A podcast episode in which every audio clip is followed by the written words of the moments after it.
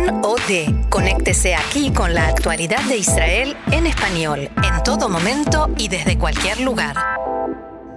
Hola, les saluda Maya Siminovich aquí en Can Reca, la Radio Nacional Israelí en español. Y hoy tenemos el placer de hablar con un restaurador llamado Víctor Gloger, muy conocido en Israel. Hola, Víctor. Hola, ¿qué tal? ¿Y cocinero o chef? ¿O no nos importa? Primero somos cocineros, hay una un, un cambio de concepto hoy en día eh, eh, que eso es debido también a toda la publicidad y al Masterchef y todos esos programas de la reality que todo el mundo se ha convertido en chef o todo el mundo quiere ser chef. Eh, yo me autoconsidero como cocinero, eh, como eh, aunque a mí me llaman chef en el restaurante, o sea, soy el chef del, de, mis dos restaurantes que tengo, uno es el, el Ola en Tel Aviv y el otro también en Tel Aviv, el, el Cloelis en el Hotel Hilton Tel Aviv. en ambos trabajo como, o sea, mi, mi, mi puesto es el puesto de chef eh, frente al equipo, que la palabra chef viene de la palabra capital, de la palabra cabeza, mm. que quiere decir eh, lo que dice en hebreo Rosh, sí, el jefe, el jefe este es Rosh, pero nuestro oficio es el oficio de cocinero. y Yo mm. siempre me, me, me, recuerdo, eh, el, para mí el más gran cocinero del siglo XX fue el Joel Robuchon, que, que falleció el año pasado, y que una vez tuve, tuve el gran honor de, de asistirlo, de trabajar con él en una cena particular acá en Israel y al final él me, me, me, da una foto y me en la cual estaba y me, y me, y me agradece eh, con mucha sencillez y, eh, humildad y me dice eh, gracias sin ti no, esta, esta cena no hubiese podido haberse realizado y me pone Joel Robuchon cocinero, en francés. Eh, y, y, y, con y con con mucha con mucho orgullo o sea la se autodefinía como cocinero. Me alegra. Yo, así me defino. Me alegra porque suele parecer que las mujeres son cocineras y de las mamás y los eh, y los señores son chefs. Bueno eso es eh, eso es una cosa larga de larga historia. Es una historia que no se puede cambiar de un día para el otro. Pero ahora creo que con la cuestión esta de reality como decía anteriormente también las mujeres eh, eh sí soy chef estudié soy chef hice un curso eh, no está nada malo, simplemente eh, es el que, el que decide las cosas, el que manda, el que, el que, y hay uno solo en un establecimiento, o sea, o en, un, o en una serie de establecimientos, pero somos principalmente cocineros, cocinamos. Y Víctor, entonces eh, cerraste un, restaurante súper popular y abriste otro frente al mar.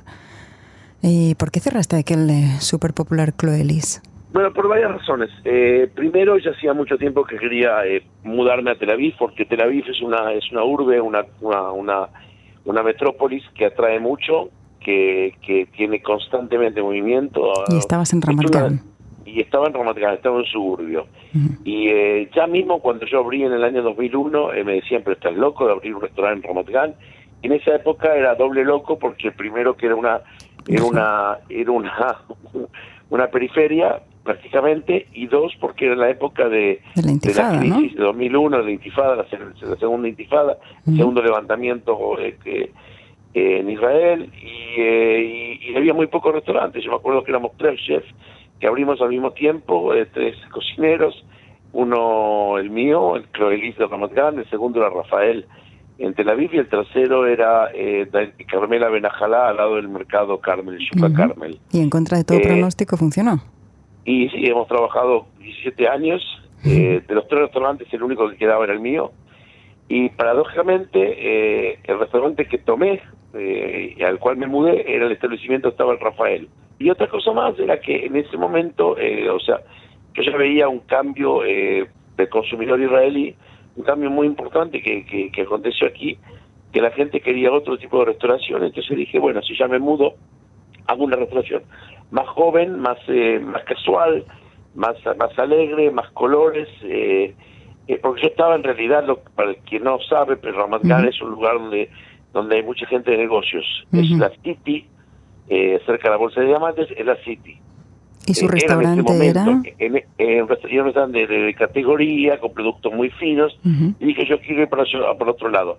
Pero paralelamente, hace cuatro años, abrí el Cruelis en el Hotel Hilton Tel Aviv, que ahí alrededor la versión era más inclusive fina que lo que yo estaba haciendo en Ramat O sea, me, me fui por dos ramas completamente diferentes, uno que es mucho más alegre, joven, eh, y el otro que es mucho más eh, fino y más de lo que hacía antes, más elaborado podría ser, es en el, Hotel Clorelis, que es kosher, el hotel es kosher, y en el otro que no es kosher, ahí tienes todo, es, es, una cocina, el Ola, por ejemplo, el, el Ola es un restaurante mediterráneo, en el cual puedes eh, encontrar cosas de mi infancia en un postre, eh, con dulce de leche, puedes encontrar una paella por la influencia que yo tengo últimamente en los últimos 10 años de España. Creo que es la única que hay en Israel, porque no, no, no he visto en otro lugar, una paella que está hecha en el momento, con azafrán de, de, Valencia que traemos y, y la.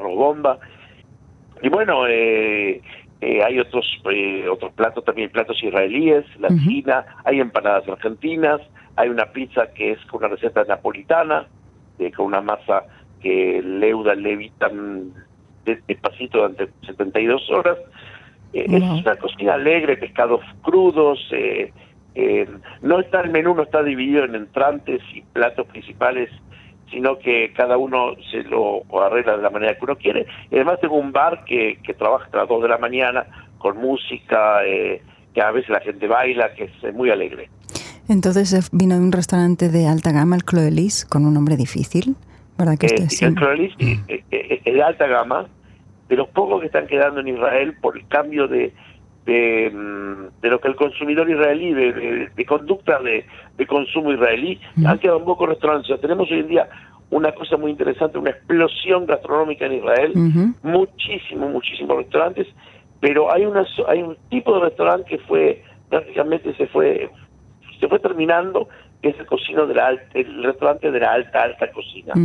Y eso realmente, el Hilton es una especie de, de, de, de, reliquia. o extraterrestre. Y dígame, ¿la, ¿la, labor de cocinero, de chef y, y, ser libre va junto?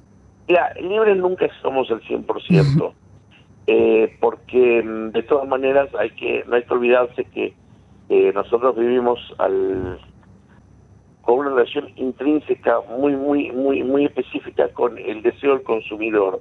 O sea, hay muchos chefs que se decían, o cocineros que se decían, yo cocino esto y a mí no me importa lo que el consumidor diga. Y eso no se puede hacer porque eh, después el banquero te dice, pero señor, trae el, tiene que traer el dinero. A nosotros no importa lo que tú piensas, pero tiene que traer el dinero. Es un negocio muy, muy difícil, con gastos enormes y a veces eh, el, el, tu ego te lo tiene que poner bajo la, mesa. Es verdad que a veces tú haces un plato que, te gusta mucho, que tú estás convencido que ese plato va, a tener éxito y al final te das cuenta que no es el común denominador. Eh, entonces, bueno, tienes que dejarlo a un lado y no hacerlo. Y puede ser que sea una cuestión de coyuntura, que es una cosa que pasa ahora, pero que los, los hábitos cambian y acá dentro de 5 o 6 años todo cambia. Yo tengo una tengo muchos ejemplos. Uno de los grandes ejemplos es, eh, para los que no comen kosher, es el pulpo. Acá pulpo me lo regalaban hace unos años. Te dije que también las gambas, los, los, los langostinos eran de regalo, que a nadie las quería. Pues hoy en día no es suficiente lo que tenemos, tenemos que importar. O sea que uno de los grandes productos que estoy vendiendo en el Ola es el pulpo como se hace en Galicia o como se hace en Andalucía. Eh, y hay otros ejemplos, con un pescado que es la el pescado, el monkfish en inglés, es un pescado, la rana pescatriz, no sé cómo se llama en, español. Es un pescado que antes eh, me lo regalaban y hoy en día lo importamos porque hay, poco acá y la gente le gusta mucho. Y el postre ese que ha mencionado antes del, del dulce de leche, ese sí que no pasa de moda, ¿no? No, ese no pasa de moda, pero ese es interesante porque ese eh, eso es uno es un postre que lo empecé hace unos 6, 7 años en eh, después de una gira que hice para un evento muy grande que hice en Montevideo, eh, me invitaron una noche a comer en un restaurante que se llama La Huella en José Ignacio. Hmm. Y estando ahí en el restaurante comimos muy bien, se come muy bien, es un lugar que está en la playa, y me sirvieron un, un lo que en, en España se llama un, eh, un, eh, un fondant o un moelleux eh, de, de, dulce leche, mal llamado acá en Israel, en soufflé, que no, es un mm. soufflé.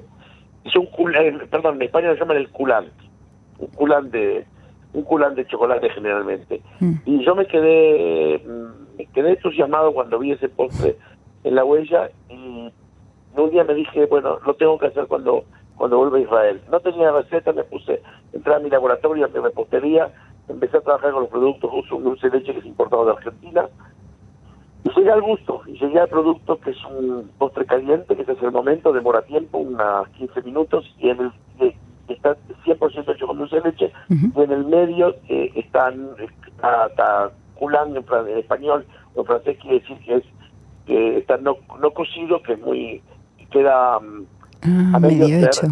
Pero lo que yo hice, le hice una pequeña transformación porque lo serví con un helado de coñac y un, un poquito, sirvo con una pipeta llena de coñac. Oh. ¿Y eso por qué? Porque eso simboliza eh, dos amores de mí, para mí, que es el amor de, del terruño donde yo he nacido y el segundo de los ocho años que he vivido en Francia.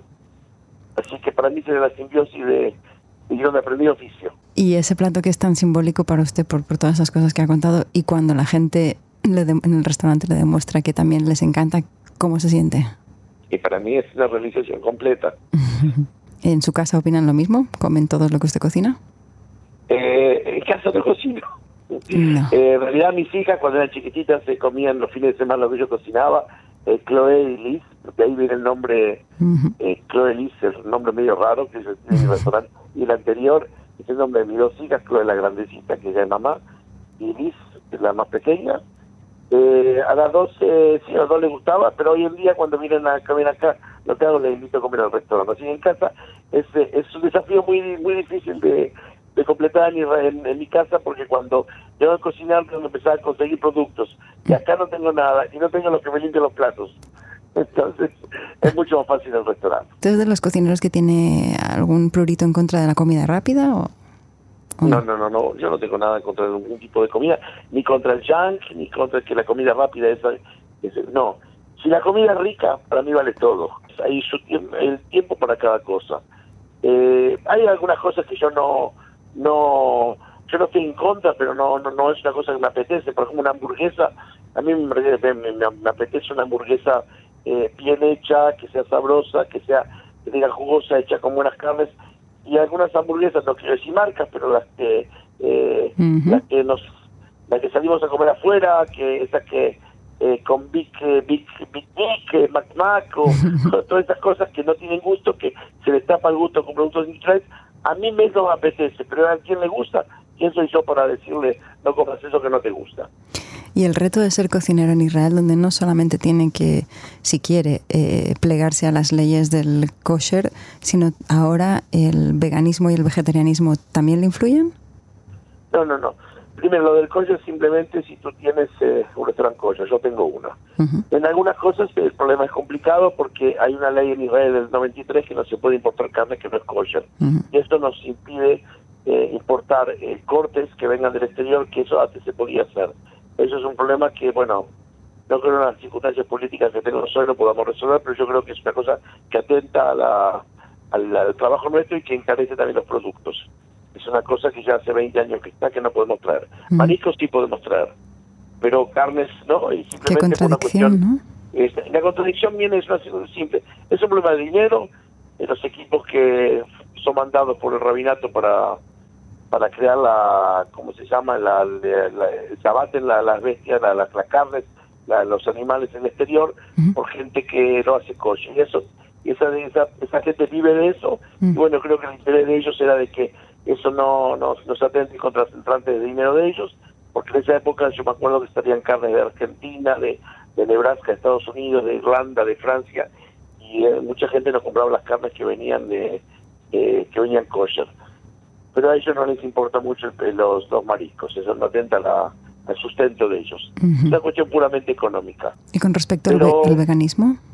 El vegetarianismo, no, eh, mira, hay una cosa, es muy raro porque yo, por ejemplo, en mi restaurante tengo tengo muchas cosas en el Ola, estoy hablando, sobre todo el, no kosher, tengo muchas cosas para la gente que es eh, vegana. Eh, todo lo que vemos a ver, el, el, militantismo y todo eso, es muy ajeno a mi vida y, yo no lo veo en el día a día. Pues, Chef Glogger, muchísimas gracias por habernos contado todo esto y habernos despertado el apetito cuando no debía. y ahora vuelvo a la cocina. vuelvo a la cocina. Un placer hablar con usted. Igualmente y un saludo a todos los oyentes de la radio. Gracias, adiós. Adiós. Y aquí seguimos en Canreca.